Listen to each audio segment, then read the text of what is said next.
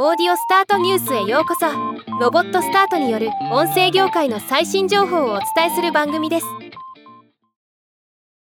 TBS ラジオが2024年2月8日からポッドキャスト番組「青森県人しか出ない」を配信開始しました。今日はこのニュースを紹介します。昨年3月から配信中のポッドキャスト番組秋田県人しか出ないのスピンアウト番組として今回青森県出身のパーソナリティが青森県出身のゲストを招き青森の言葉で青森県について語り合うという番組となっています。パーソナリティは青森県出身のアナウンサー千葉真由香さん。初回ゲストは青森県出身のお笑い芸人小坂大魔王さんです。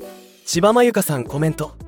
赤坂場青森一色さ染めで丸じゃって思ってます。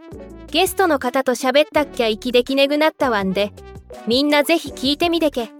番組は毎週木曜日夕方5時から全4回配信予定。青森弁を聞きたい方にはおすすめの番組だと思います。